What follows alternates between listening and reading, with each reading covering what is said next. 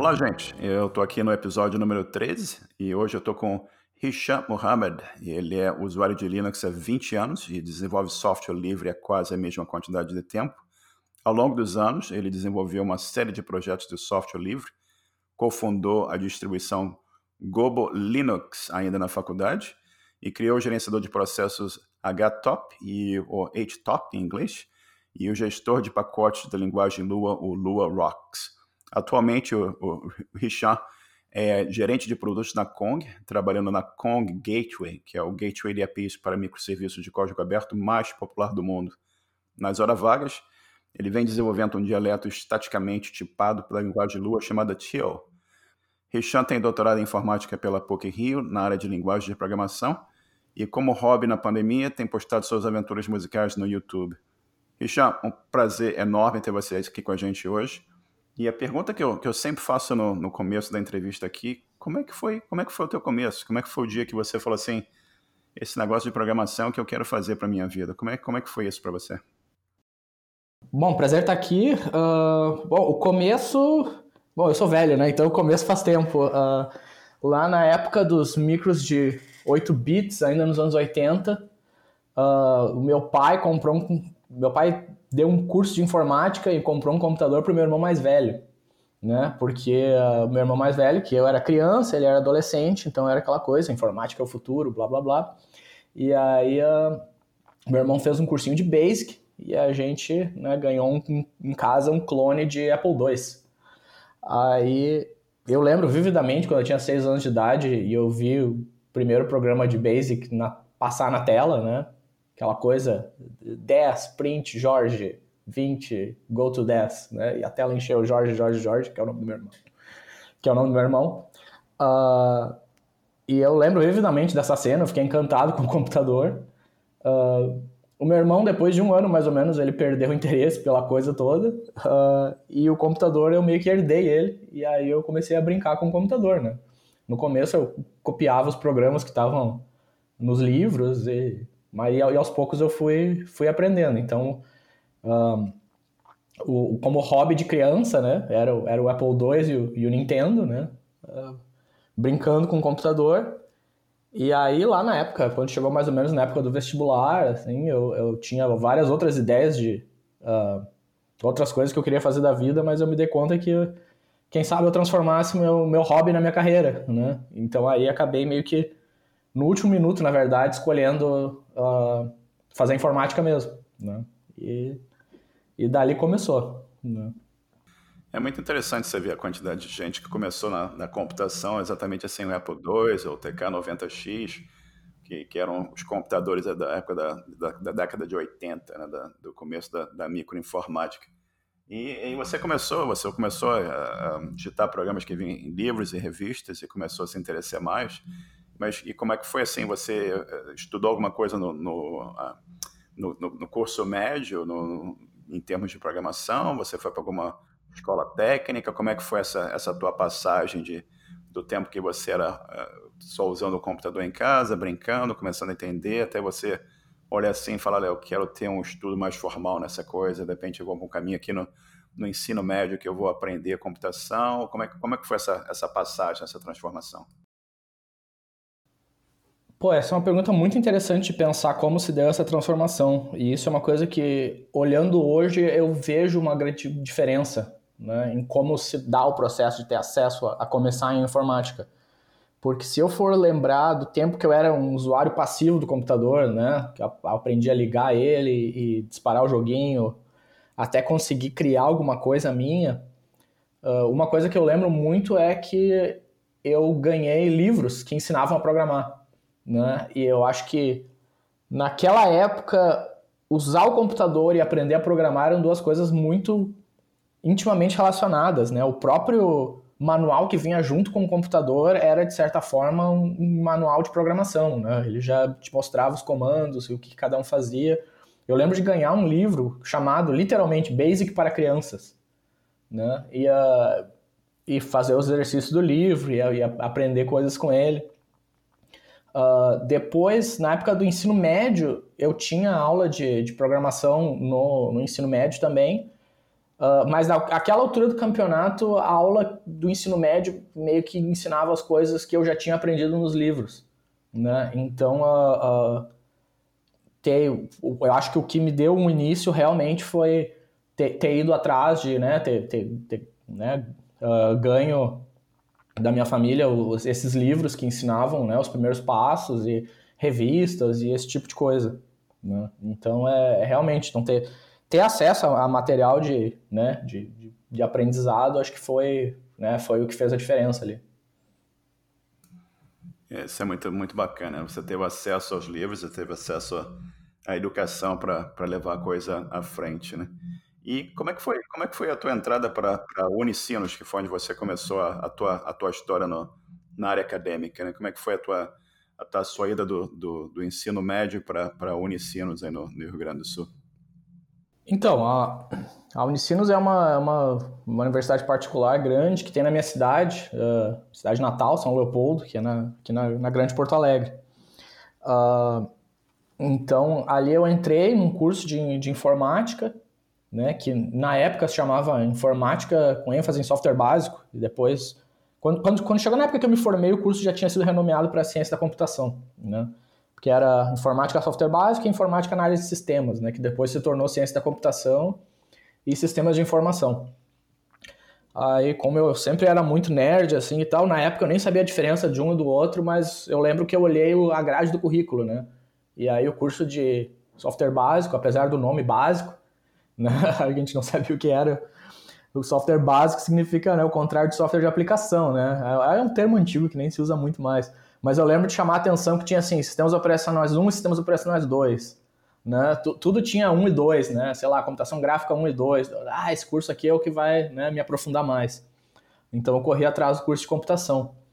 E na minha, na minha formação, além, claro, da, né, do, do ó, aprendizado em aula, né, uh, as duas coisas que mais me marcaram nesse período da faculdade foram uh, um, ter acesso à iniciação científica, né? ter feito bolsa de iniciação científica, então ter uh, trabalhado com, com, com, pesquisa né? nessa época, então, tipo, então eu fazia aula e depois eu ia para o laboratório da faculdade lá e aí então eu continuava né, trabalhando e aprendendo, né?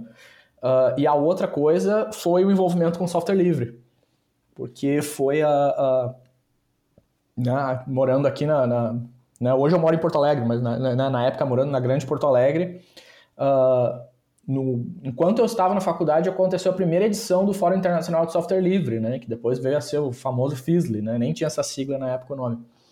Uh, então, e aquilo ali foi um, foi um ponto de foi um ponto chave assim, né, na, na, na minha história, né, porque foi muito legal uh, ir para um evento e conhecer, assim, ver as palestras, ver as pessoas que faziam os softwares que eu usava. Então aquela ideia que parecia ser muito distante, né, quando tu, sei lá, tu liga um computador e tem um Windows, ah, quem faz o Windows? Ah, é a Microsoft, lá longe, em algum lugar e tal. E aí quando, uh, quando eu fui no, no, no Fórum Software Livre, a gente viu palestras do Richard Stallman, ah, tá ali o cara que criou o GCC, o compilador C que você usa. Uh, e não só isso também, teve palestras de, de, de pessoal mais próximo, né? Tinha o, o, o, gerenciador de janelas, o Window Maker, e aí uh, uh, o Alfredo Kojima, que é do Paraná, se eu não me engano, ele foi né, ele veio a Porto Alegre para dar uma palestra, assim, pô, sabe, o software de desktop que a gente usa, tá ali o cara que fez, assim, né? Tipo, é, né, torna a coisa muito mais próxima. Então foi uma, foi uma abertura grande, assim, de de, de passar aquela, aquela ideia, assim, sabe? De olhar assim, nossa, né? Tipo, ah, um dia eu quero estar lá do outro lado, eu também quero, tipo, fazer alguma coisa, dar uma palestra e compartilhar de volta, né? E re, realmente, alguns anos depois, eu, eu, né, eu tava dando palestra no, no de Software Livre, falando dos projetos, então, né? Que foi a, a eu e os meus colegas na faculdade, a gente começou uma distribuição Linux, fazendo nossas próprias né, customizações do Linux e tudo mais. E foi, e foi assim que começou o meu envolvimento com software livre. Né? Então isso aí foi, foi chave para. E, né, e, acabou guiando a minha carreira como um todo depois. Né? É impressionante como isso abriu, como você falou, você ganhou a tua carreira e abriu um horizonte enorme para você também, né? E você, você já conhecia o Linux antes da universidade ou foi com, essa, com esse evento, de, de, dessas palestras que você teve a sua assim, introdução ao, ao software livre e ao Linux? Foi aí que você conheceu o Linux ou você já conhecia anteriormente, já vinha se envolvendo anteriormente? Foi, foi graças à faculdade, porque eu lembro quando a gente fez a cadeira de sistemas operacionais, quando a gente fez a disciplina de sistemas operacionais, foi quando basicamente nos mandaram né, instalar Linux, usar o Linux pela primeira vez. Né? A gente podia usar no laboratório da, da universidade ou né, quem tivesse coragem de, naquela época, não tinha driver para nada, era uma, era uma, uma briga conseguir fazer o Linux funcionar, né, era uh, tentar rodar na própria máquina e tal, fazer dual boot, aquela coisa toda, né. Então, uh, mas, né, a gente estava na faculdade, a gente tinha bastante tempo no fim de semana, e aí uh, era, né, era a brincadeira da gurizada, tentar fazer o Linux funcionar. Então, uh, aí foi ali, e isso foi, eu acho que, é, eu acho que um ano depois foi a primeira edição do Fórum de Software Livre, então ali eu, eu não, eu usava, sei lá, no máximo um ano, não, né, ou, ou menos que isso. Né? Então foi, foi tudo meio junto, mas foi nesse contexto da, da faculdade, sim. E como é que foi essa, essa ideia de você juntar um, os amigos na, na, na, faculdade e vocês criarem um, a sua própria distribuição Linux? Qual foi, qual foi a motivação para fazer isso? E como é que foi como é que foi esse projeto? Como é que foi a participação? Como é que foi a, essa distribuição ainda é mantida? Como é, como é que foi isso? É o, é o Gobo Linux, correto? Correto. Uh, o nome é meio bobo, mas é justamente propósito, porque era meio que uma piada interna entre a gente, né? Então, uh, a ideia de como surgiu a distro foi uma coisa bem interessante, porque a gente tinha esse laboratório na faculdade, onde a gente tinha acesso a máquinas Linux, mas, uh, sendo o laboratório da faculdade, a gente não tinha acesso a root, né? A gente não tinha acesso de superusuário para conseguir gerenciar as máquinas, né? A gente, era, a gente só tinha conta de usuário normal, a gente só tinha acesso a, a a gravar arquivos dentro do próprio diretório do usuário e tudo mais. Então, naquela época, como a gente né, gostava sempre de ficar experimentando com as coisas e cada dia saía uma versão nova de um programa, e, né, então não dava para ir pedir para o pessoal do laboratório instalar todo dia, cada vez que saía alguma coisa nova, a gente começou a compilar os programas nós mesmos e instalar dentro do nosso próprio usuário, né, dentro do nosso próprio diretório home.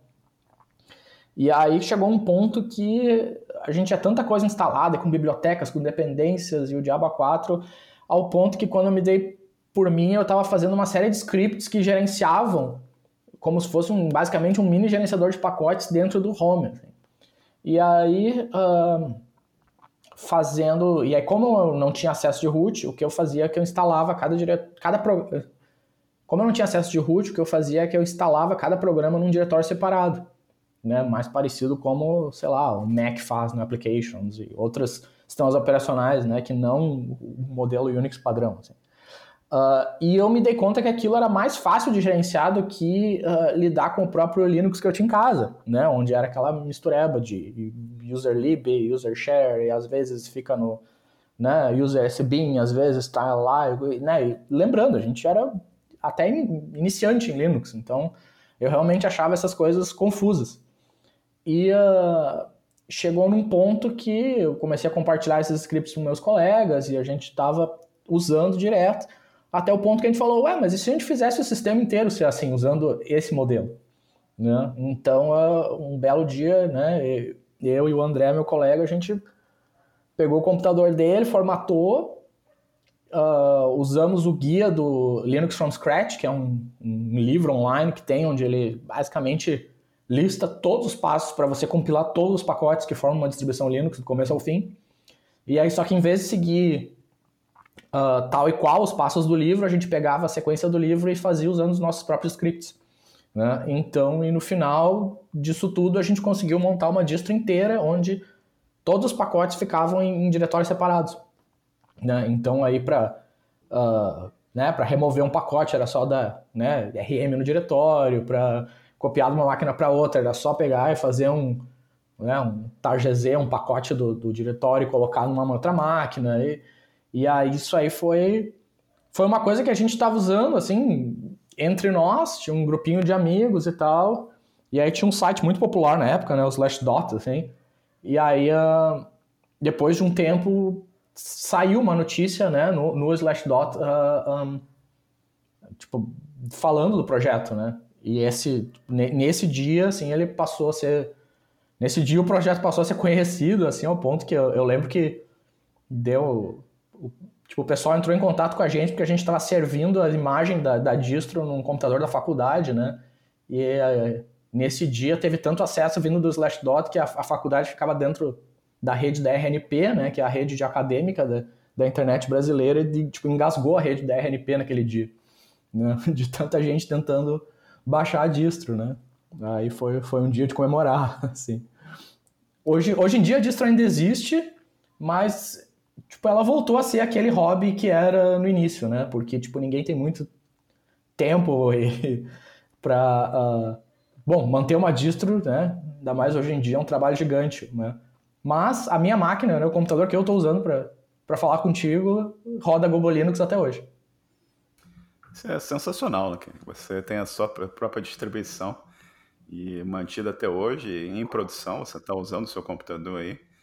E é incrível a, a, o potencial do, do, do, software livre e como que isso também te, te ajuda no, no aprendizado, né? no momento que vocês estão juntando um grupo de amigos e criando as coisas e o, o aprendizado vai se espalhando e você também está criando aquilo ali, você está permitindo que outras pessoas tenham a possibilidade de usar aquele software também, se beneficiar e aprender alguma coisa com aquilo, é muito, importante. Ô, ô Richard, e, e, falando um pouco mais sobre, sobre a faculdade, é, hoje em dia muitos perguntam assim, pô, vale, vale a pena fazer faculdade? Não fale, eu tenho como aprender sozinho? Fala, conta um pouco para a gente da, da, importância que foi a faculdade na, na tua vida e como é que você acha que a tua vida teria sido diferente se você não tivesse feito a faculdade. Olha,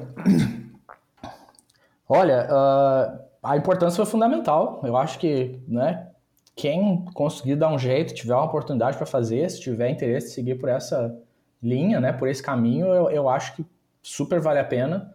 Né? Eu acho que dessas histórias que eu contei aqui, né, fica muito evidente assim, o, o papel que em todos os passos lá, desde criança, né, que as diferentes formas de educação tiveram, e depois, especialmente, que a faculdade teve, porque uma Uh, coisas que eu vejo que a, que a faculdade de computação me deu, né, em especial, foram. Uh, um foi me desafiar para coisas que normalmente eu não teria me desafiado. Né? Tá aí o exemplo, né? Imagina, só tinha usado um PC DOS, Windows, sei lá, né? O sistema operacional que vinha junto com o computador, né? E um belo dia a faculdade chegou lá e disse, não, agora tu vai tentar uma coisa diferente, né? E e depois de, de instigar isso, bom, aí foi. Eu lembro que na época teve o BOS também, e, e né, o, outros, né, outros sistemas operacionais livres, galera brincava com FreeBSD e, e, assim por diante, né? Depois que tu abre a porteira, né, tu aprende a, a explorar mais. Então, acho que uh, fazer a pessoa sair da zona de conforto, porque é muito fácil, na hora que tu aprende a fazer uma coisa, ah, ok, aprendi uma linguagem, aprendi um framework, agora eu vou ser o especialista daquilo ali, e a minha carreira vai ser aquilo ali. Só que, bom, né, nenhuma, né, muitas das coisas que eu aprendi naquela época não, não se usa mais, né? Então, o importante é eu aprender a aprender, né? E, e aprender a ficar se desafiando e, e, e, encarando coisas novas, né? Então foi uma coisa foi isso, né? E a outra coisa foi me dar também muito aprendizado sobre os fundamentos, né? Sobre uh, coisas que, tipo, ah, né, entender a base da computação para que toda vez que eu vejo uma tecnologia nova, eu sei colocar o que eu estou vendo em termos dos fundamentos que eu aprendi na faculdade até hoje, né? Então, quando eu, uh, né, quando eu saí da faculdade, na verdade, quando, né, quando eu saí do mestrado, tipo, não, não, bem dizer, não existia container, né? Então, Docker, sei lá, qualquer coisa que é hoje em dia, Kubernetes, uh, né? A tecnologia do momento não existia cinco anos atrás, ou não existia dez anos atrás, mas hoje, quando eu vejo cada uma dessas coisas, eu sei olhar e dizer, ah, tá, o que eles estão fazendo é, estão fazendo uma camada de virtualização disso, de X, Y, Z, sistema operacional, blá, blá, blá. E eu lembro das coisas que eu aprendi, aqueles fundamentos que eu aprendi antes, que é totalmente diferente tu abrir um tutorial, vamos aprender Kubernetes, vamos lá. Daí tu vai abrir um tutorial vai dizer, ah, para levantar o Kubernetes, você roda tal comando. Né? Isso é, é, diferente de olhar para a tecnologia e, e, entender assim, ah, ok, o que estava na cabeça de quem criou essa tecnologia, sabe? Isso aí eu acho que é uma, é uma base, né, a base teórica, né? Isso, é isso é uma coisa que, que o ensino te dá, assim, né? Que é, é muito mais difícil de aprender sozinho porque, né? Porque o, o mundo da teoria é tão vasto e, e, se a pessoa vai sozinha tentar catar um livro atrás do outro, pode se, né? Pode se perder nesse labirinto. E a, e a faculdade tem uma coisa interessante de te dar né, o, o, básico, o primeiro passo de um monte de áreas. Claro que depois você vai se interessar mais por uma e menos por outra. Como, por exemplo, eu me interessei mais por linguagem de programação e, sei lá, menos por banco de dados. Ok, eu fui fazer uma pós-graduação em linguagem de programação e aí eu me aprofundei mais naquilo. Hoje, quando eu olho uma linguagem nova também, não é, ah, né, não é decorar uns comandos, né? Eu olho uma linguagem e penso, ok, teoricamente, assim, o que, que ela está propondo de diferente, né? E, e, quais são os aprendizados dessa linguagem que eu posso levar para as outras, né? Isso é uma coisa que a teoria te dá. Então, sim, eu acho fundamental. É que eu falo, né? Você não tem como começar a casa pelo telhado, né? Você tem que começar por baixo, né? E a fundação vai te ajudar a construir uma casa melhor, é exatamente o que você fez aí. E conta, conta um pouquinho pra gente como é que foi. Você terminou a faculdade, você foi pro, pro mestrado, e acho que você começou a trabalhar com, com o Roberto também, da, na PUC do Rio, né? E como é que foi essa, essa mudança aí do, do Rio Grande do Sul? Pro, assumo que você mudou para o Rio de Janeiro para fazer o mestrado, depois você foi para o doutorado. Como é que foi essa, essa passagem, essa etapa da sua vida? Conta um pouco pra gente, por favor. Então, pois é. Uh, quando, ao final da faculdade, eu já tinha bem certo para mim que a área que eu me interessava mais era linguagem de programação, era esse mundo de né, interpretadores, compiladores, né, as diferentes linguagens. Sempre me fascinei com isso. Eu acho que isso é uma coisa que eu me fascinei desde criança, porque eu lembro que o caderno do meu irmão, quando ele fez aquele cursinho de Basic, o caderno era uma aula de Basic, e a última página do caderno dizia, ah, depois tem as outras linguagens, né, que na época era Fortran, COBOL. Então acho que desde criança na minha cabeça sempre tive assim que aprender mais linguagens era tipo a continuação do conhecimento, né? E eu ficava aquela curiosidade, cara, como se fosse um, uma história que parava no meio, assim, né? Eu tinha todo o caderno de base que depois só falava assim, ó, a coisa continua depois, que eu acho que era, sei lá, os outros módulos do curso que ele não chegou a fazer, alguma coisa do gênero. Então eu sempre tive uma fascinação por isso, né? E aí, e na época, as universidades aqui no Rio Grande do Sul, né, as, as universidades elas tendem a ter grupos de pesquisa que elas são uh, uh, né, mais ou menos fortes em determinadas áreas, né? Então, tipo, aqui os, os grupos de, de redes no Rio Grande do Sul são, são fortíssimos, assim. E, uh, mas não tinha nenhum grupo de, na época, né, pelo menos, não tinha nenhum grupo de pesquisa bem estabelecido na área de linguagem de programação aqui. Então eu sabia que se eu quisesse continuar estudando isso, eu ia ter que sair do Rio Grande do Sul, né? Então, na época, eu estava olhando uh, PUC Rio, Unicamp, UFMG, USP, né? Uh, bom, eu, eu apliquei para mestrado para todas elas. E, uh, mas, de novo, né, a coisa, a história do software livre e, e tudo, né? Uh, uma coisa que fez, um, fez muita diferença foi que, acho que no ano anterior, uh, num dos, numa das edições do, né, do, do Fórum Internacional de Software Livre, o Roberto, né, criador da linguagem Lua, veio para Porto Alegre dar uma palestra. Eu assisti a palestra dele, né?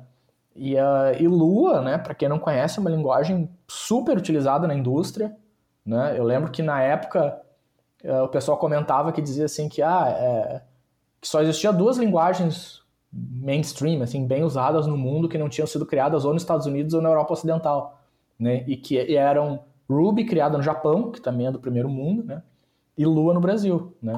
Hoje a gente tem Elixir, né? Elixir, né? Que, que, o, que o José Valim, né? De, de São Paulo criou, né? Mas na época uh, eram essas, né? Então era uma coisa muito assim, igual, né? Tipo, o pessoal ali fora do, do, né? do, do eixo, né? Dos grandes centros, né? Ali da, da, do primeiro mundo fazendo um trabalho, né? World class, né? Assim, um, né? Um, e, tipo, Lua uh, encontrou vários nichos, assim, né? Tipo, tem... Mais recentemente tem sido usado bastante no mundo de redes, uh, mas na época tinha estourado no mundo da indústria de jogos, né? Então inúmeros jogos, olha, de, de, Angry Birds no celular, a World of Warcraft, né, no Massive Multiplayer, passando por... Né, bom, a lista é enorme. Uh, uh, usa Lua, né? Tipo, eu já vi o pessoal falando assim, ah, Lua é a JavaScript do mundo dos jogos. Então eu fiquei, tipo, fiquei impressionado, assim, porque era uma combinação de, bom, é uma coisa que é software livre, é usado na indústria e era feito no ambiente de pesquisa. Né? Então, tipo, combinava todos esses mundos que eu tinha interesse. Então, aí, uh, quando eu tive a chance né, de, de, de ser aprovado para entrar no, no, no, mestrado da, da PUC, eu, bom, corri com, né, para essa oportunidade. Aí lá eu, eu né, ali eu, eu fiz o mestrado lá, né, e aí né, e nessa, nessa época do mestrado rolou o projeto para né, um projeto FINEP, né, que é parceria governo, indústria e, e pesquisa, né, então ali um, com esse projeto da FINEP eu trabalhei nesse projeto e uma das coisas do projeto era desenvolver o, o gerenciador de pacotes para linguagem, né, o LuaRox. Então foi né? Foi, acho que é a primeira vez que eu fui pago para fazer software livre, né? Foi ali no, no, no LuaRox durante o, durante o mestrado. Né? E você já conhecia o Lua antes de você começar o mestrado ou o interesse apareceu depois que você assistiu a, a palestra do Roberto e na época que você estava procurando o, o, onde você ia fazer o mestrado? Você, foi aí que você começou com o Lua? Já conhecia antes? Como é, como é que foi isso? Não, foi ali. Eu conhecia de nome, né? Ah, tanto que eu me interessei por lá ver a palestra, né? Mas não, não usava Lua, não, não conhecia a linguagem, né? Então foi de ver a palestra, conhecer, né? E aí fui aprender para valer, me aprofundar quando eu entrei no mestrado realmente, né? Quando eu, quando eu me mudei para o Rio de Janeiro para uh, ah, né, trabalhar lá no, no Lab Lua, né? Que é o laboratório de pesquisa, né? Uh, liderado pelo Roberto. E como é que foi essa mudança para o Rio de Janeiro? Como é foi, foi que época isso? Foi década de 90, por aí assim, mais tarde? Não, não, isso aí já foi em, isso foi em 2004, né? Isso foi em 2004. Um, foi foi bacana, né? No início se mudar, acho que para qualquer lugar, ir para um lugar onde você não conhece ninguém, né? É, é bem é bem complicado, né? Então foi um... mas fiz grandes amigos lá, foi uh, tanto que voltei depois, né? Eu fiz o mestrado, e aí depois do mestrado uh, eu voltei a morar no, no, sul, né? E aí concluí esse projeto, da, da concluí esse projeto, trabalhei mais um tempo nesse projeto FINEP, né? Uh, para né, para concluir esse projeto do, do Lorox, que depois eu continuei uh, uh, como forma meio voluntária, assim, como hobby lateral, assim, por, por alguns anos eu continuei dando manutenção no. Uh, mas em seguida, aí eu fui trabalhar numa, numa startup em, em Porto Alegre. Aí nesse tempo ao todo eu fiquei cinco anos uh, em Porto Alegre, né, trabalhando nessa startup e tal. E aí depois veio aquela coceirinha da, da vida de pesquisa de novo, né? E aí eu, eu resolvi encarar o doutorado, né? E aí pro doutorado eu voltei pro Rio de Janeiro e voltei pro Labelua e trabalhei mais uma vez com o Roberto, né? E aí, uh, e aí eu fiz o, fiz o doutorado lá de novo, né? Então, bom, uh, a experiência foi positiva, senão não teria voltado, né? Com, com certeza, né? E você, como, conta um pouquinho sobre o, sobre o trabalho do doutorado, como é que foram, foi, como foi a pesquisa, o que que você, o que que você desenvolveu nessa época do, do doutorado e explica um pouco para a gente como é que como é que é você fazer um doutorado que muita gente não, não jamais passou por um doutorado, né? Eu, eu, por exemplo, eu fiz mestrado, nunca fiz doutorado, né? Conta um pouco para os nossos ouvintes aqui como é que é um doutorado, o que, que, é, que, que é envolvido como é que é o trabalho de pesquisa. Uau, essa é uma pergunta. Essa é uma pergunta interessante. Eu acho que eu não sei se eu já respondi ela alguma vez, então eu vou, vou ter que pensar um pouco, mas é, mas é interessantíssima essa questão. Vejamos. Um, Bom, o mestrado são oficialmente dois anos, né? E tu, bom, se não conseguir terminar a tempo, depende da instituição, tu pode pedir uma extensão de prazo e assim por diante, mas geralmente tem a dificuldade de que a bolsa que você ganha para fazer são só dois anos, e aí. Uh, mas, então, grosso modo, o, o, mestrado são dois anos, e o doutorado, no, no, no Brasil, pelo menos, são quatro, né? Então, um é, um é o dobro do tamanho do outro. No mestrado, você faz. Uh, você tem aula, né, uh, no primeiro ano e no segundo ano você está só trabalhando para escrever a sua dissertação. O doutorado é mais ou menos parecido, você tem aula, dependendo do aproveitamento de créditos, né, do, do, próprio mestrado, você pode passar tipo um ano, até tipo até no máximo um segundo ano fazendo disciplinas, mas depois os outros dois anos são exclusivamente para trabalhar, para fazer a tese. E aí o que, que é, né, qual é a diferença da, da, da dissertação de mestrado para a tese de doutorado? Né?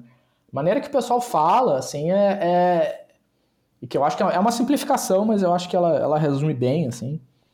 É... Bom, quando você vai para o ambiente de pesquisa, você está uh, né, uh, aprendendo o que, né, o que os pesquisadores estão uh, estudando, aprendendo e desenvolvendo, e desenvolvendo sobre a área de estudo que você escolheu. Então, assim, no mestrado, você chega até o estado da arte. Então, a tua dissertação, se eu vou falar do assunto X, no meu caso, o assunto era APIs entre a linguagem C e linguagens de script. Esse foi o, né, esse foi o tema da minha dissertação de mestrado. Então, nesse, no meu mestrado, eu fiz um levantamento sobre uh, fiz um levantamento sobre as APIs que existem, né? Tipo, entre C e Python, quando você vai fazer uma extensão Python, entre C e Lua, entre C e Perl, C e Java, né? Assim por diante. E eu fiz esse levantamento, apontei os prós, contras, o que, cada um acertou, o que cada um errou, né? Então, assim, quando chegou no final do mestrado, pelo menos, né, no, no estado da tecnologia daquela época, assim, se você quisesse saber alguma coisa sobre esse assunto, era só ir falar comigo, porque eu estava né, na ponta dos cascos sobre aquilo ali, né? E mais que isso, né, não só antes disso falar comigo, mas na verdade é, acho que até hoje, se você quiser ter um, um né, um, um aprendizado estruturado sobre aquilo, você pode até hoje lá pegar a tese, né, pegar a dissertação, ou pegar uh, uh, né, os, os, artigos que a gente publicou no assunto, e tem lá agora um material né, de pesquisa para que outras pessoas possam ler aquilo ali, pesquisar e aprender sobre aquilo ali. Né? Na época, por exemplo, um dos resultados desse trabalho foi que quando a gente estava mostrando né, os, os os furos na API e tal, que às vezes acontecem nas linguagens, né? Porque essas coisas muitas vezes elas são desenvolvidas de um jeito ad hoc, assim, né? Ah, precisa de mais uma função aqui, coloca mais uma função na versão nova, né? O, o desenvolvimento que acontece de forma orgânica. Certas coisas que aconteceram foi que, tipo, eu, eu apontei que tinha algumas faltas na, na, na API da própria linguagem Lua, né? Na época, na versão 5.1 da linguagem. E aí, quando, né? Algum tempo depois, quando foi lançada a versão 5.2, veio as novidades da API, eu olhei, né, e todos aqueles problemas tinham sido sanados pelo Roberto, né? Eu falei, ah, bom, legal que a dissertação foi útil para alguma coisa, né? Na época eu brinquei, né? Então, a, o, a, o mestrado é isso. O doutorado, a diferença da tese é que, né, como se costuma dizer na academia, que, bom, que a ideia da tese é realmente avançar o estado da arte. Ou seja, na tese de doutorado é que você tem que realmente inventar alguma coisa nova, né? Você tem que dizer alguma coisa que ninguém nunca disse a respeito de algum assunto né? Então, aí, ah, como eu trabalhava com Lua já há muito tempo, na época que eu fiz o, o, o doutorado, né? Porque a dali foi 2004, eu terminei, eu terminei o mestrado, voltei para Porto Alegre, fui para o doutorado, ali já era lá por, né? O doutorado eu terminei em 2017, então foi, foi bem depois. Aí, então, naquela época lá, eu, eu resolvi trabalhar numa área meio diferente, que não era especificamente com, com Lua ainda, apesar de estar no Lab Lua, né? Um, e ali eu fiz uma pesquisa, né? E aí, tipo, a dificuldade de achar o assunto de pesquisa do doutorado é esse, né? Você tem que achar alguma coisa que ninguém nunca disse ainda. Então tem que escarafunchar e procurar uma área que ainda tenha sido menos explorada, né? Uh, e aí a, a área que eu peguei eram aplicações programáveis pelo usuário final. Né? Então, te dar um exemplo mais clássico delas, planilha, Excel. Né? O Excel você olha uma planilha, não é uma linguagem de programação, a pessoa está ali usando. Só que tem aquela linguagem de fórmulas. A linguagem de fórmulas tem dependências entre as células. Então, tipo, quando tu vê, tu está descrevendo algoritmos ali dentro. Né? Então, assim, as pessoas programam sem se dar conta que estão programando. Tem outros, o, tem outros softwares, por exemplo, o Blender, software de edição 3D. Ele tem um modelo ali, um editor de texturas, onde você monta um, um diagrama com caixinhas e setinhas, uma ligando na outra, que na verdade você está descrevendo um grafo de operações que são transformações sobre, a, sobre as texturas. Aquele grafo de uma sequência de transformações é um pipeline, é um, é um programa. Né? E, então tem toda essa área de muitos softwares onde a pessoa programa sem saber que está programando. E esses softwares geralmente tipo, não tem uma teoria de linguagem de programação por trás.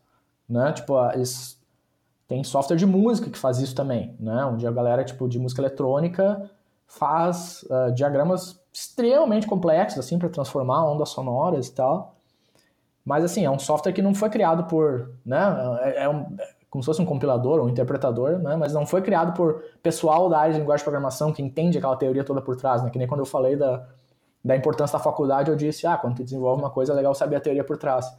Então, tipo, é um software de música que foi criado por especialistas em música eletrônica e não por pessoal de linguagens, né? Ou um software de 3D que foi criado por uma galera que é especialista em computação gráfica, não em linguagens.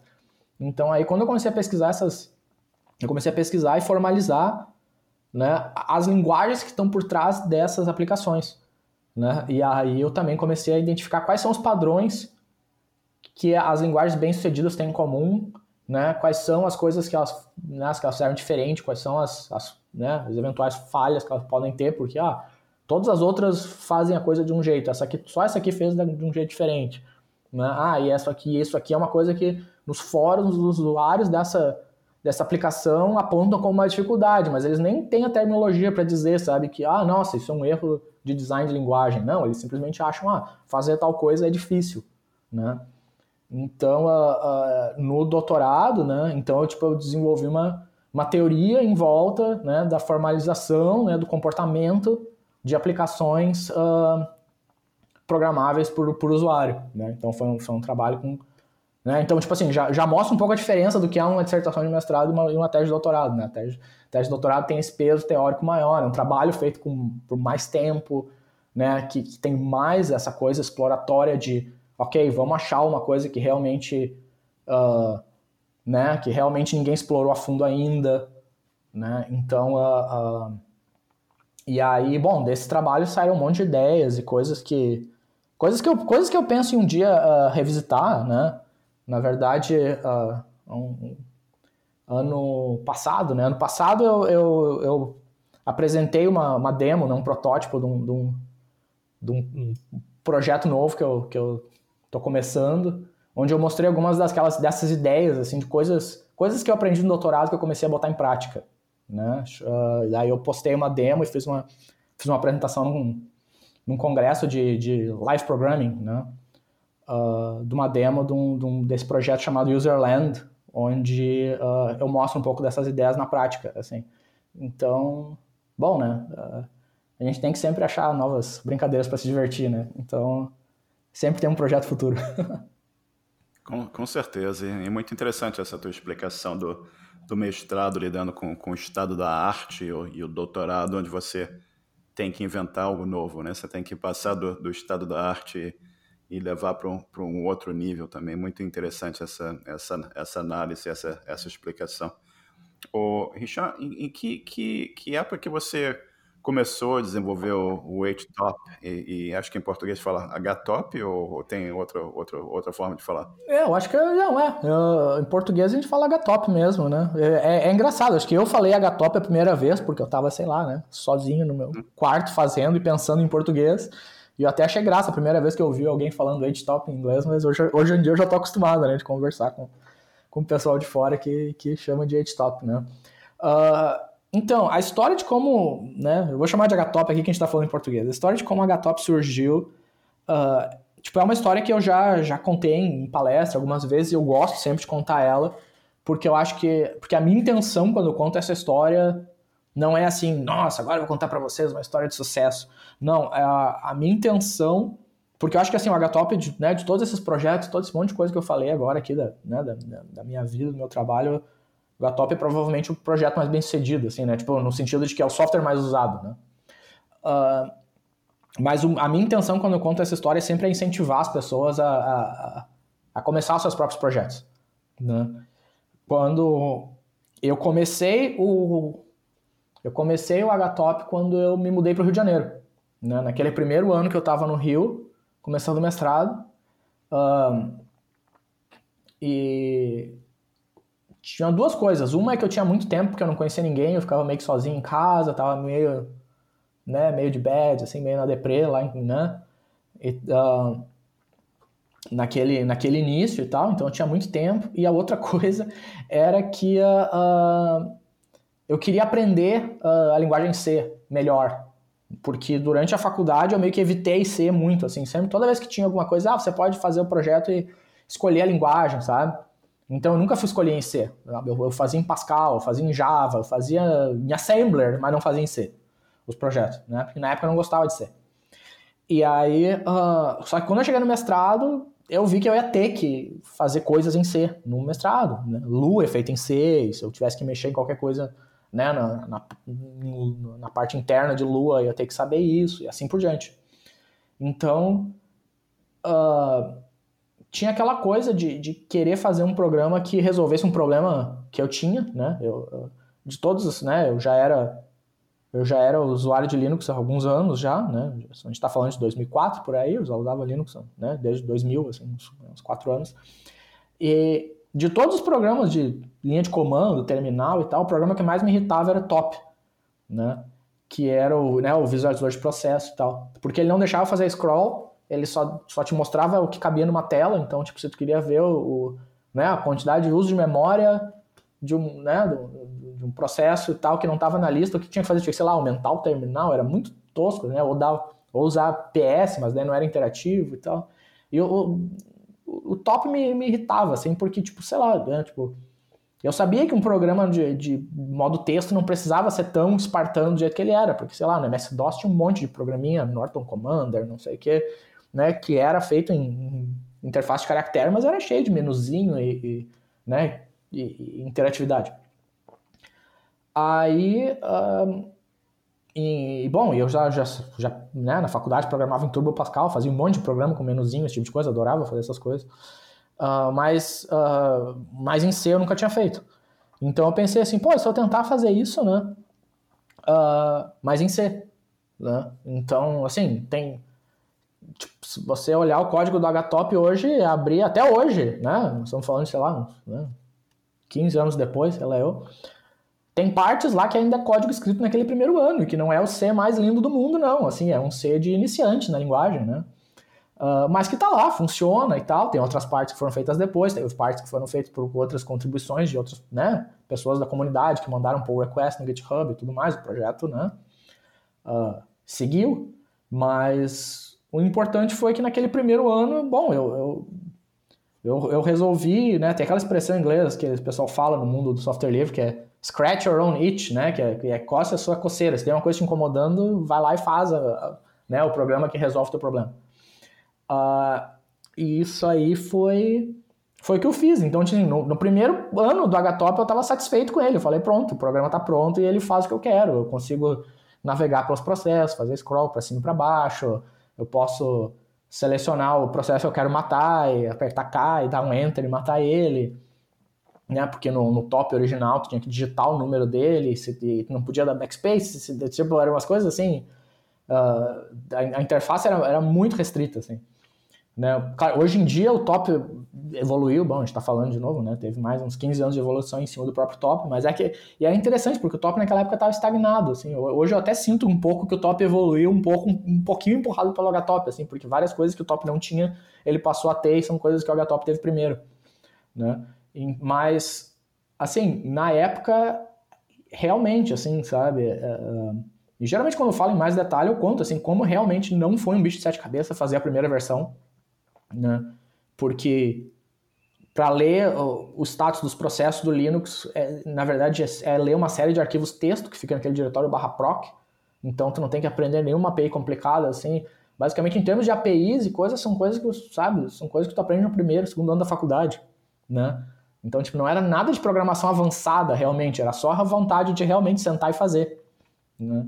Então, a, a então, tipo, sempre quando as pessoas me perguntam como surgiu o HTOP, eu, eu digo isso, assim, sabe? Olha, não é nada muito incrível, sabe? Eu sempre falo pra pessoa, assim, tipo, já falei em palestra, assim, ah, qualquer um de vocês podia ter feito, assim, é só alguém tem que sentar e fazer, porque o top estava parado do mesmo jeito, sei lá eu, há 15, 20 anos, exatamente igual, né? Tipo, então, uh, se tem alguma coisa no computador que te incomoda e tu pensa assim, pô, mas se tivesse um programinha que fizesse tal coisa, ia ser tão melhor, sabe? sente, começa, vai lá e faz, assim, sabe? Tipo, e, e assim, e, e também tu acho que tem a coisa, assim, de que não se põe a pressão, sabe? Se vai dar certo ou não, assim. Tipo, esses dias eu tava vendo que eu tenho um, uma pasta no meu diretório home aqui, né, né? Tem uma pasta chamada Projects. E dentro dessa pasta Projects, acho que tem umas 60 subpastas, assim. De um monte de coisa que eu... Algumas pastas eram Projects HTOP, Projects Lorox, Projects Gobolinux, coisas que realmente viraram projetos de anos e tal. Mas tem um monte de coisa que nunca saiu, né, do... do né, do, do, do int main, assim, né, do, comecinho, que foi uma coisa que eu comecei a brincar numa noite e nunca continuei e tal. Tipo assim, nunca sabe no que, que as coisas vão dar, né? Tipo, e, e, e assim, e, e também a medida do projeto ser bem sucedido, assim, não é, sabe, a fama ou seja o que for. Eu uso um, editor de texto que eu mesmo fiz. Uh, e ele não é usado, tipo, basicamente assim, eu acho que ninguém mais usa. Tipo, tá lá no GitHub, é software livre tá. Eu botei, mas não, tipo, não é popular e tal. Ele é simplesmente uma coisa que eu fiz pro meu próprio gosto, pro meu próprio aprendizado, né? Porque eu lembro esse foi meio que um desafio, assim, porque eu lembro de pensar assim, será que eu consigo fazer um editor de texto, assim? Uh, mas depois que eu comecei a fazer, eu vi que eu estava conseguindo, eu falei, ah, então eu vou fazer, tipo, todos os atalhos e todas as coisinhas exatamente do jeito que eu quero. Então, tipo, eu... e agora eu fiquei muito mal acostumada, porque ele é um editor de texto feito, né, que nem roupa de alfaiate, assim, ele é feito tão sob medida para mim que eu não consigo ter o mesmo nível de conforto em qualquer outra coisa. E a outra coisa que eu falo também é que escrever um editor de texto é menos trabalho do que aprender todos os atalhos do Vim. É, menos trabalho que aprender os atalhos do Vim foi ótimo aqui. Vai, vai, vai abrir uma, uma, uma, treta totalmente nova aqui agora. Né? Mas, o, o Richan, e, e, conta pra gente como foi essa, essa tua, tua ida para Kong e como, como é que é o teu, o teu trabalho lá. Conta um pouco sobre o, a tua parte de, de como gerente de produto, o que que você faz, o que, que, é, o, que é o produto que você está gerenciando, o que, que você está tentando realizar lá na, na Kong. Então, uh, bom, acho que agora já, já deu para ver essa altura do campeonato de que a minha vida eu fiquei pulando, né, de, de, de projeto em projeto uh, várias vezes e também, tipo, uma tônica nisso também é que eu sempre tive um, né, um, um pé na indústria, né, e no software livre e um pé na pesquisa. Então, assim, quando eu terminei o, o, o doutorado, né, isso é uma coisa que também eu gosto de falar às vezes, assim, uh, que o pessoal fala pouco, assim, né, tipo, uma coisa, gente, aquela coisa assim, a gente devia falar mais sobre saúde mental, assim, né, sobre a saúde da pessoa, né, então, assim, lá no final do doutorado, que foi uma coisa muito exaustiva, eu tava com um burnout gigantesco, assim, né? Tipo assim, eu terminei essa tese, mas eu não aguento mais, assim, eu não quero olhar mais para a cara disso por algum tempo. Uh, e aí, em vez de seguir a vida acadêmica, que seria a coisa mais lógica, ir lá fazer concurso para ser professor em alguma universidade, né, e assim por diante, uh, eu resolvi aceitar o convite que me fizeram, né, uh, para entrar na, para trabalhar numa startup, né, americana, do, né, de São Francisco. Ali, uh, né, o que aconteceu é, eu já era muito envolvido na comunidade Lua, uh, o Kong, que é esse gateway de APIs, né, para microserviços, ele é feito em Lua, então, o pessoal que faz o Kong, eu, tipo, bom, várias pessoas que já trabalhavam lá eu conhecia da comunidade Lua já há bastante tempo e, e outras pessoas eu vinha conhecer uh, em eventos de Lua, né? A própria né, a empresa, né? A empresa que faz o Kong, né, que hoje a própria empresa se chama Kong, na época ela se chamava Meshape, foi uma das patrocinadoras do Lua Workshop. Então, o Lua Workshop, onde eu fui lá dar palestra, foi em São Francisco, na sede da empresa. Eu conheci o pessoal. E uh, uh, depois teve a, a Lua Conf, que foi né, uma conferência organizada que foi no Rio de Janeiro. O pessoal de lá de São Francisco veio para o Rio para também dar palestra. E aí rolou muita conversa ali, toda aquela coisa, ah, o que você vai fazer depois do doutorado? Eu, ah, pois é, tô de saco cheio agora, quero fazer uma coisa diferente. Aí rolou o convite para né, para trabalhar lá, né? Então, né, no, no, no início eu entrei tipo, como né, uh, uh, engineer, assim, né, que eles chamam, né, uh, no, ou seja, no time de desenvolvimento, né? A gente trabalhava no, no core team, que era, que era o tipo time de desenvolvimento do gateway né, open source, né, a empresa tem aquele modelo de negócio open core, né, onde tu tem o, o projeto software livre e também tem uma versão enterprise com suporte, features para grandes empresas e tudo mais, né, que é uma outra versão separada paga. E eu seguia trabalhando, sempre segui trabalhando no na, vers né, na, na versão base, né, na versão software livre, que é o que é o fundamento onde no qual a empresa é construída. Assim, né. Aí a, a segui trabalhando né, nisso agora, já estou há acho que uns, uns três anos e meio na empresa ali. Então, nesses primeiros dois anos eu estava na equipe de desenvolvimento. Né, e nesse ano eu migrei para um desafio novo, né? De novo, né? Sempre de novo pulando de uma coisa para outra. E aí o desafio novo foi sair do time de engenharia e entrar no time de produto, né? Que é onde, né, onde aí como como né, o título é Product Manager, né, gente, produto. Aí a gente trabalha com coisas como uh, desenvolver o, né, aí a gente trabalha com coisas como desenvolver o roadmap do, das versões novas, né, ver quais são as, as demandas que a comunidade de software livre e dos usuários do Kong tem, quais são as demandas que as, os clientes né, do, da empresa, né, as empresas que, que, que usam Kong Enterprise têm e que precisariam de, de funcionalidades no core do produto, que, ou seja, coisas que vão vir fazer parte das versões futuras, né? Uh, então, fa fazer, fazer essa parte mais de planejamento, né? Que é porque à medida que uh, a empresa cresce, né? E, e, e startups têm, essa, tem, tem, tem, esse tipo de movimento, né? Onde, onde né? Tu, tu, entra na empresa, a empresa tem, sei lá, 40 pessoas, daqui a pouco tu olha, tu pisca, olha pro lado, opa, agora ela tem 100, agora tu pisca, opa, agora ela tem 150, opa, né? Tipo, a empresa vai crescendo, assim, de, com o passar dos meses. Uh, então, à medida que a coisa cresce e precisou esse trabalho mais estruturado, né? Tipo, teve esse, esse olhar mais planejamento, né? Que é um olhar mais parecido com o trabalho que tu faz no mundo de pesquisa né, no mundo de pesquisa acadêmica mesmo, né? Então, uh, eu lembro que na época todo mundo me olhava e dizia assim, pô, Richard, tu é o típico, né, hacker do software livre e tal, será que tu vai gostar de, de mudar de cargo ir para um cargo onde não seja programando todo dia, né? Tipo, acorda, vai programar, programa até o almoço, almoça, programa até, né, hora de sair, assim. Uh, e eu falei, é, pois é, vocês não conhecem esse meu outro lado, porque, tipo, no, no mundo acadêmico também não é só programar né? Tipo, eu tive que escrever uma tese lá, tá lá o, né, o calhamaço de 200 páginas, sei lá eu. E, uh, uh, né, e é muita coisa de ler, e entender, e comparar, e, e fazer análises e assim por diante. Né? Programar é parte, mas não é o, né, tipo, programar foi o estudo de caso da, da tese e tal, teve uma parte importante nisso, mas né, não, não era a, né, não, não, não é o, o, resultado final, o resultado final é, o, é documento, é a tese, né? Então, uh, nisso eu vi uma né, nesse mundo de produto eu vi essa similaridade assim sabe? Eu trouxe um pouco do que eu tinha aprendido no, no mundo acadêmico né? Para trabalhar com, com projeto porque pô de novo né?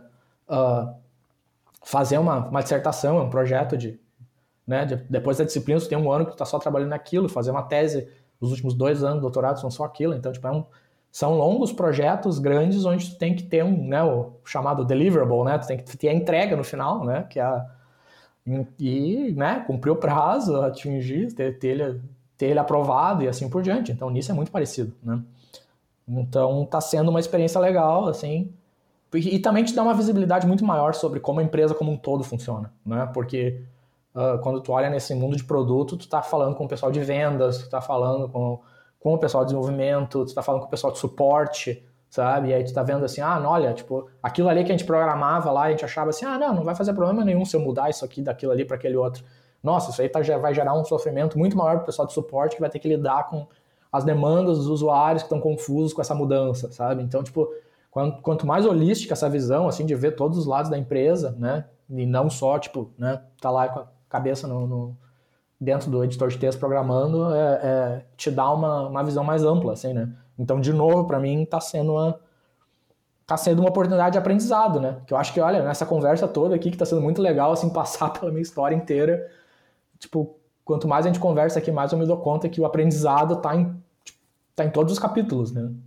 E, de novo, assim segue. É o que a, é o que a gente conversou sobre a fundação, né? E é bem interessante você olhar para trás no nosso, nosso papo aqui, que você começou falando que você assistiu uma palestra do Richard, Richard Stallman, e aquilo te, te acendeu aquela lâmpada na tua cabeça e você depois foi para um outro evento que você conheceu o Roberto, assistiu a palestra do Roberto, depois você foi para outro evento, você conversou com o pessoal da Kong. É interessante como esses eventos que foram um momento de transformação de, na, na, tua carreira e também como como todo toda aquela você foi pro, pro desde que você ganhou o computador lá que, que era do seu irmão foi para você, você começou a ler os livros, você começou você foi para o ensino médio, você foi para a faculdade, aquilo te apresentou os fundamentos da coisa, você foi para o mestrado, você começou a entender o estado da arte, você foi para o doutorado, você começou foi, foi aquela coisa que a gente foi desafiado a criar algo além do estado da arte, né?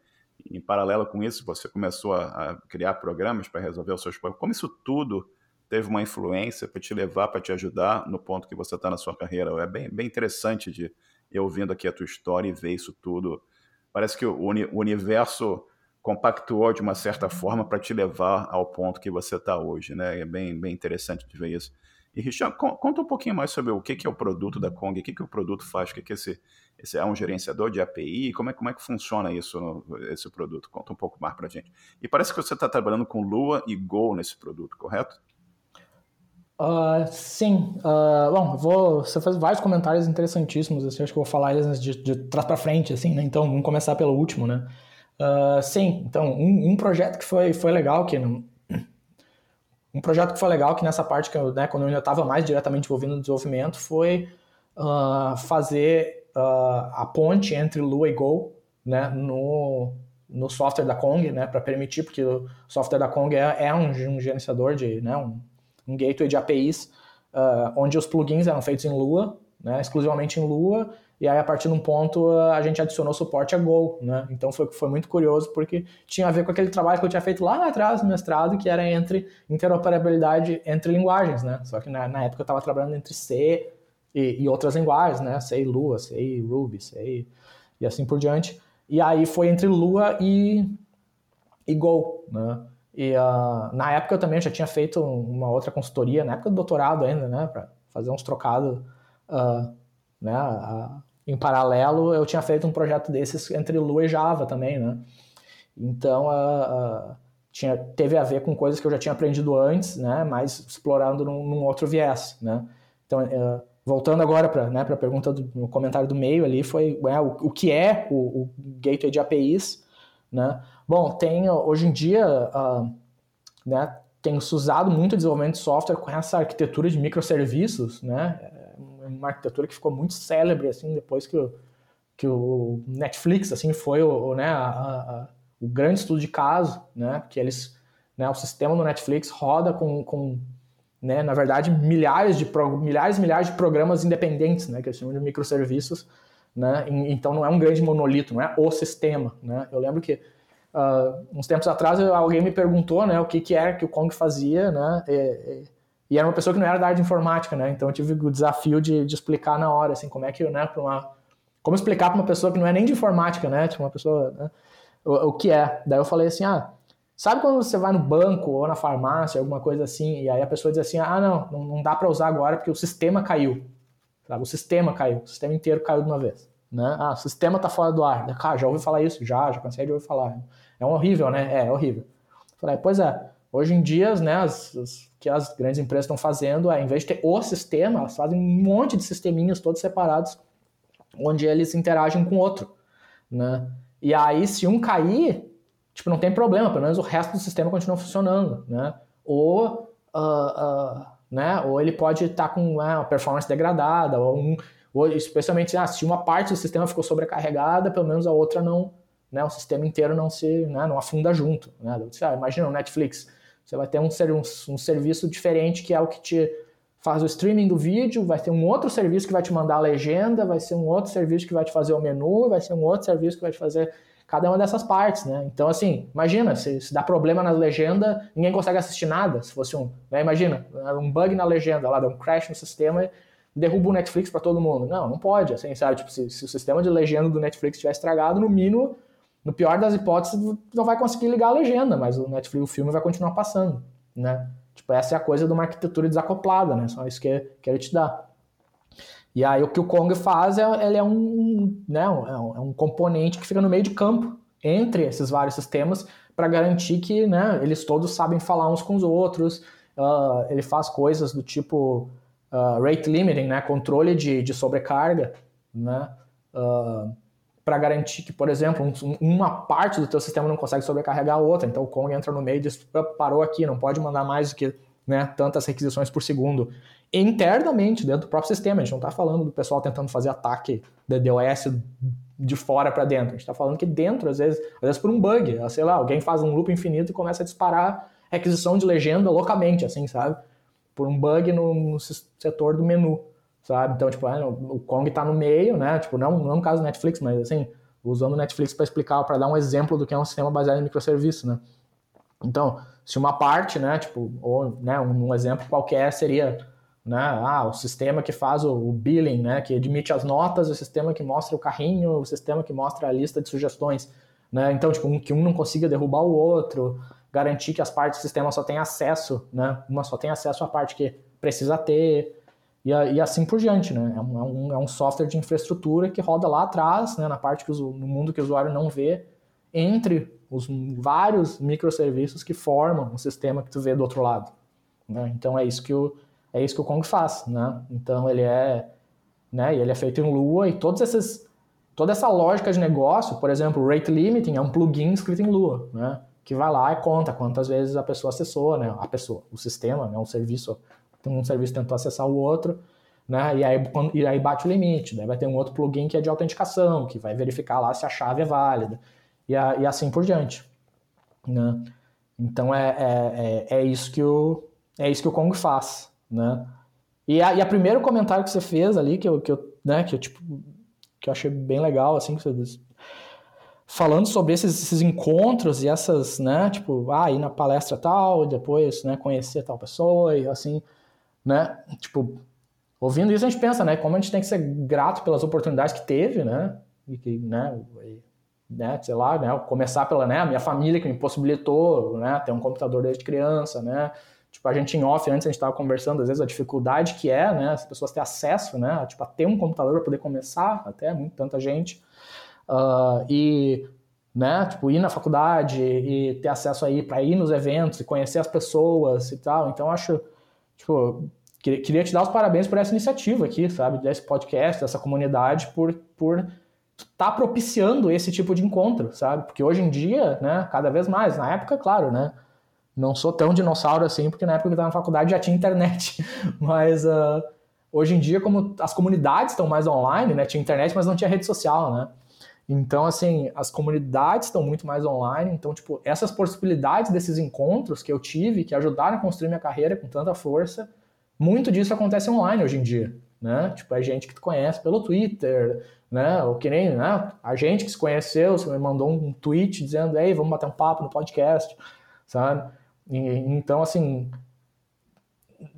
acho que assim, construir uma carreira, tipo, né, não, não é só construir o conhecimento técnico, né, é muito construir essa rede, construir os contatos, conhecer as pessoas, ir atrás, né, e, né, e se tiver oportunidade, dar os, dar os pulos, assim, né, e, tipo, né, que nem, tipo, para mim, na época, né, se mudar para o Rio de Janeiro foi um desafio, né, para, né, e, e, e, né, e assim por diante, né, eu acho que uh, se, correr atrás das oportunidades, assim, e, né, e ser grato quando tem elas também, assim, né, e fazer, tentar fazer um bom uso, assim, né, e de novo queria te dar os, né, queria concluir te dando os parabéns aqui, assim, sobre, né, essa, né, essa iniciativa. Ah, muito obrigado. Mas é interessante também, novamente, né? A gente se, como você falou, a gente se encontrou no Twitter. Eu, eu mandei uma mensagem, perguntei se está pode, pode conversar, quer ser entrevistado, se eu topou, e a gente está aqui conversando e compartilhando essa história incrível, esse todo o teu conhecimento aqui com, e a tua carreira com as pessoas, né? Outras pessoas estão pensando em, em seguir caminhos semelhantes, né? As pessoas estão no começo e pensando assim, pô, será que dá para fazer? E, e, a pessoa vê coisas complexas e pensa, pô, como é que eu crio isso? Mas você tem que começar do, do básico e vai evoluindo gradativamente, e as oportunidades vão aparecendo, e como você falou, você tem que ser sempre grato por aquelas oportunidades que vão acontecendo, que vão, vão te levando à frente também. E, Richard, e, e planos para o futuro? O que, que você está pensando em, em fazer para o futuro? Que você, você falou que duas, três vezes é que você é velho, mas você certamente não é mais novo que eu, mas que, que o futuro está aí. O que, que você pensa fazer para o futuro? ai, ai, não. Uh, então, para o futuro, uh, Olha, eu acho que a ideia é sempre novos projetos, assim, sabe? É, é agora, uh, esse ano, esse ano eu acabei por passar adiante o HTOP, né? Hoje eu não, não tô mais tocando no desenvolvimento dele, tem um grupo de, né, de, de tem uma comunidade de voluntários na internet que, que desenvolve ele, né? Pessoal de, né, pessoal de distros e tal, galera também bem envolvida em, em software livre. E, um, e bom, sempre, sempre de olho em, em, novos projetos, assim, né? Eu tô Um, um, um, projeto que, eu, que, eu, que é mais recente, que eu que eu envolvido, é, é, é, um dialeto, né, uma nova linguagem de programação, né, que eu, tenho chamado de um dialeto de Lua, porque é uma linguagem derivada de Lua, né, uh, com uh, tipos, né, com, com tipagem estática, né, que eu chamei de teal, né, como a, como a cor em inglês, T-E-A-L. Uh, tá lá no GitHub já, já, já tem um pessoal mais, né, early adopter, mais aventureiro que já tá brincando e me dando feedback ótimo, assim, tá, tá super divertido esse, esse começo de um projeto novo, né, e é assim que a gente se sente jovem, né, tipo, quando tu começa, a sensação sempre de começar de novo, assim, né, tá, tá sendo super legal, assim. Então, uh, né, a gente falou aqui de projetos que começaram há 15 anos atrás, sei lá eu, mas agora tem esse aí que começou, sei lá, no passado, né, sabe, tá retrasado, sei lá. Então, assim, uh, uh, esse projeto novo tá, tá bem legal, mas tá bem no começo também, né? E uh, então, né, desenvolver, isso está sendo, tá sendo um hobby, assim, e tal. E tem, e, né, e, e eu tô, tô em vias também de querer, querer botar mais um foco no, no, nesse outro projeto que eu, que eu citei aqui, de passagem, né, o Userland, que é, que é uma exploração das ideias, uma exploração na prática das ideias que eu estudei na teoria no, no doutorado, né? Então esse aí, a, a, eu fiz um videozinho com uma demo, assim, já demonstrando as ideias, né? Botar userland.org, tá lá o, o, o, vídeo, né? E uh, espero transformar aquele protótipo no, num, num, software, mais cedo ou mais tarde. Então esse, esse, esse, é, o, esse é o projeto que está me deixando empolgado agora, assim, pensando nele, assim. Mas acho que o segredo é esse, sempre achar novas, novas, novas aventuras, né? Novas coisas para se, se envolver e fazer, né? é o que mantém a, a vida interessante. Com certeza. E eu tenho certeza que a gente ainda vai ver muita coisa sendo feita por você e muitos projetos que você vai trazer para a comunidade. É só se você imaginar que o, o HTOP, e, e me perdoe que eu falo sempre inglês constantemente, para mim sempre foi o, o HTOP, né? Mas o HTOP que é um projeto fantástico, e você já começou novamente lá no, no seu quarto, tentando, estava de saco cheio do top, e falou, pô, deixa eu fazer uma coisa melhor aqui. Você fez o HTOP já tem uma comunidade toda formada tocando o projeto à frente, né? E, Richard, mudando um pouco de assunto, uma coisa diferente aqui, dicas de, de livro, música ou, filme aqui para os nossos ouvintes? Oh, uau! Uh... Bom, uh, é, música é uma coisa... É, é, música é minha outra, minha, minha outra grande paixão na vida, assim, meu outro grande hobby. Uh, foi uma coisa muito engraçada, porque com esse ano, com a pandemia, uma das minhas resoluções de ano novo era uma, uma, separação melhor do meu ambiente de trabalho, do meu ambiente de casa, em função de eu uh, trabalhar remotamente, né, para uma, uma, empresa estrangeira. Né, por muito tempo eu trabalhei de casa, e aí eu comecei a trabalhar num coworking antes da pandemia, né. E aí a peça que era meu escritório de trabalho eu transformei no meu estúdio musical em casa, assim, né, com uma bateria eletrônica, uma guitarra, um teclado, e assim por diante, né. Aí, uh, uh, né, sou né? Roqueiro, adoro rock progressivo, esse tipo de coisa. Então, uh, uh, o engraçado é que na pandemia, né, todo mundo voltou para casa, então eu tô trabalhando, eu tô conversando contigo aqui de dentro do meu estúdio, né, meu home studio musical, assim, cercado por instrumentos em todos os lados, assim. Então, tipo, né, de, de, de dicas que eu tenho é, é, é música, assim, né, e, uh, sei lá, tipo, Tô empolgado que o Paul McCartney vai lançar um disco novo, depois de né, bastante tempo. Ele vai lançar um disco McCartney 3, sendo que o McCartney 2 ele lançou em 1980. Tipo, ele vai completar a trilogia agora. Então é isso aí que você tá falando também, né? Tipo, ah, galera continuar produzindo ao longo da vida, tá aí o cara, vai fazer, sei lá, eu 80 anos, não sei, assim, ele tá... O cara é um, é um exemplo, assim, né? Então tô empolgado que o McCartney 3 tá para sair. Então essa, essa é a minha dica, fiquem de olho que tá, sa tá saindo disco novo Paul McCartney. E o cara continua fazendo coisa nova, cara. Isso é fantástico. É sensacional. E vou colocar as tuas aventuras musicais no YouTube aqui na, nas notas do, do episódio aqui. E você quer deixar alguma, um, alguma sugestão final aqui para os nossos ouvintes? Bom, a sugestão é seguir aprendendo, aprender sempre, sabe? E e meter a cara, sabe? E ir lá, conhecer as pessoas, conversar com as pessoas, uh, né? Não ter vergonha de bater um papo com seja quem for, uh, não ter, né? Não, não ter receio de, não ter medo da tela em branco, né? Que nem aquela coisa do escritor, né? A famosa página em branco. Bom, o programador também muitas vezes tem isso com, com o editor de texto em branco, né? Quero fazer um programa, abre aquele editor e tá lá o cursorzinho piscando, dizendo, vai lá, começa. Cara, assim, ó, começa, não tenha medo, se não der nada, nada, não der nada, e se der alguma coisa, tanto melhor, sabe? Esse é, esse é o conselho que eu sempre dou. Perfeitamente, excelente conselho. E você quer deixar alguma divulgação aqui de, de contato, rede social, algum, alguma canal do YouTube que você quiser que forma que as pessoas possam te contactar? Olha, uh, hoje em dia para conversar comigo mais fácil está no Twitter, né? Então eu acho que você vai deixar os, os links aí junto com o, o, né, o material do podcast, pode ser, pode ser meu Twitter mesmo, que é arroba underscore hm, né? Tem meu site que é richam.hm, né? Um domínio bem legal. Então, uh, né? Porque geralmente eu sou Richan HM em, todos os, em todas as redes. Eu sempre tento pegar esse username, né? Sei lá, no Twitch, assim por diante. Uh, então, é, né, os meus, meus contatos estão ali. Né? Se, se, você sabe como escrever Richam, você sabe me achar. Geralmente essa é a parte mais difícil. Mas é hisham.hm. Esse é o meu site. Vou colocar tudo aqui nas notas do podcast. E Richam, um prazer absolutamente enorme e eu queria te agradecer que a gente conversou por um pouco mais de uma hora e eu aprendi muito e muito obrigado aqui por você compartilhar a tua história e o teu conhecimento aqui, que eu tenho certeza que vai ser de extrema utilidade para os nossos ouvintes aqui. Te agradeço muito pelo teu tempo e por compartilhar isso tudo com a gente hoje aqui. Um forte abraço para você, hein? Não, obrigado a você, o prazer foi meu. Eu, nossa, uma, uma alegria bater esse papo e mais uma vez, assim, parabéns por essa iniciativa, assim sabe? Tô, tô feliz de conseguir ser uma pequena parte disso, assim. Muito legal, valeu mesmo. Muito obrigado e um forte abraço, cara. Abração, valeu. Chegamos ao final de mais um episódio. Agradeço a todos a atenção e o nosso site é hosprogramadores.com. Participem e até o próximo episódio. Um bom dia para todos.